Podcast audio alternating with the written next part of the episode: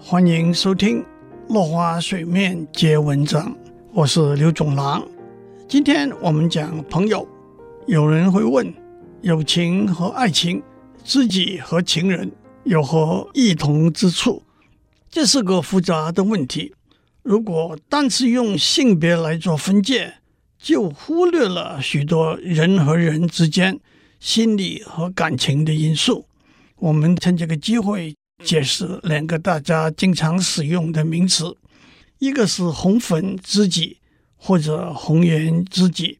红粉是女性用的胭脂，红颜是擦了胭脂的脸，代表女性。红粉知己在字面上是女性的好朋友，不过一般是含蓄的代表男性的异性情人。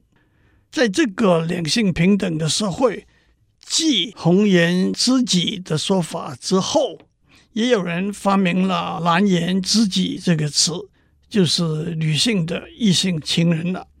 另外一个词是柏拉图式的爱。柏拉图是古希腊的哲学家，他是苏格拉底的学生，亚里士多德的老师。柏拉图写过两本书，在书里头。讨论爱的不同层面，包括肉体的和灵性的，如何从一个层面的欲望转为另一个层面的美。十五世纪，有人开始使用柏拉图式的爱这个名词，指异性间没有肉体上的吸引和欲望，只有精神上的吸引和爱。也许“红粉知己”这个词是在知己的传统解释里头。加上性的成分，而柏拉图式的爱却又是从爱的传统解释里头减掉了性的成分。让我们讲一些知己好友的故事。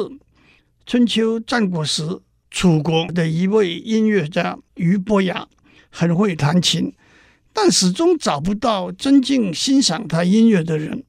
在一个中秋的夜晚，他乘船停在汉阳江口。拿出琴来弹奏，突然断了一根弦。俞伯牙说：“琴弦断了，表示有人在偷听我弹琴。”果然发现了打柴的樵夫钟子期，潜身岸边听他弹琴。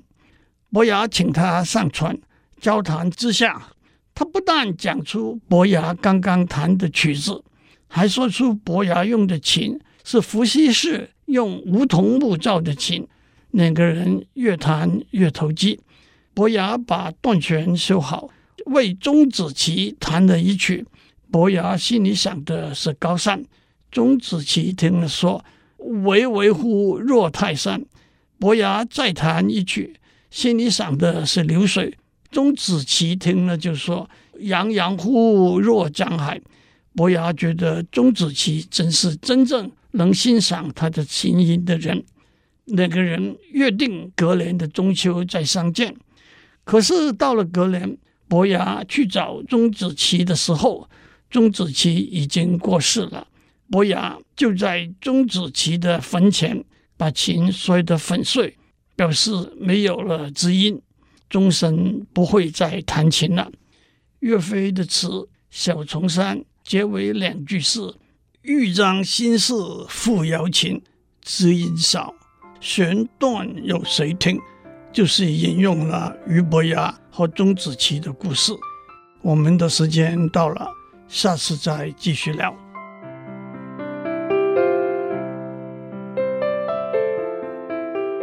以上内容由台达电子文教基金会赞助播出。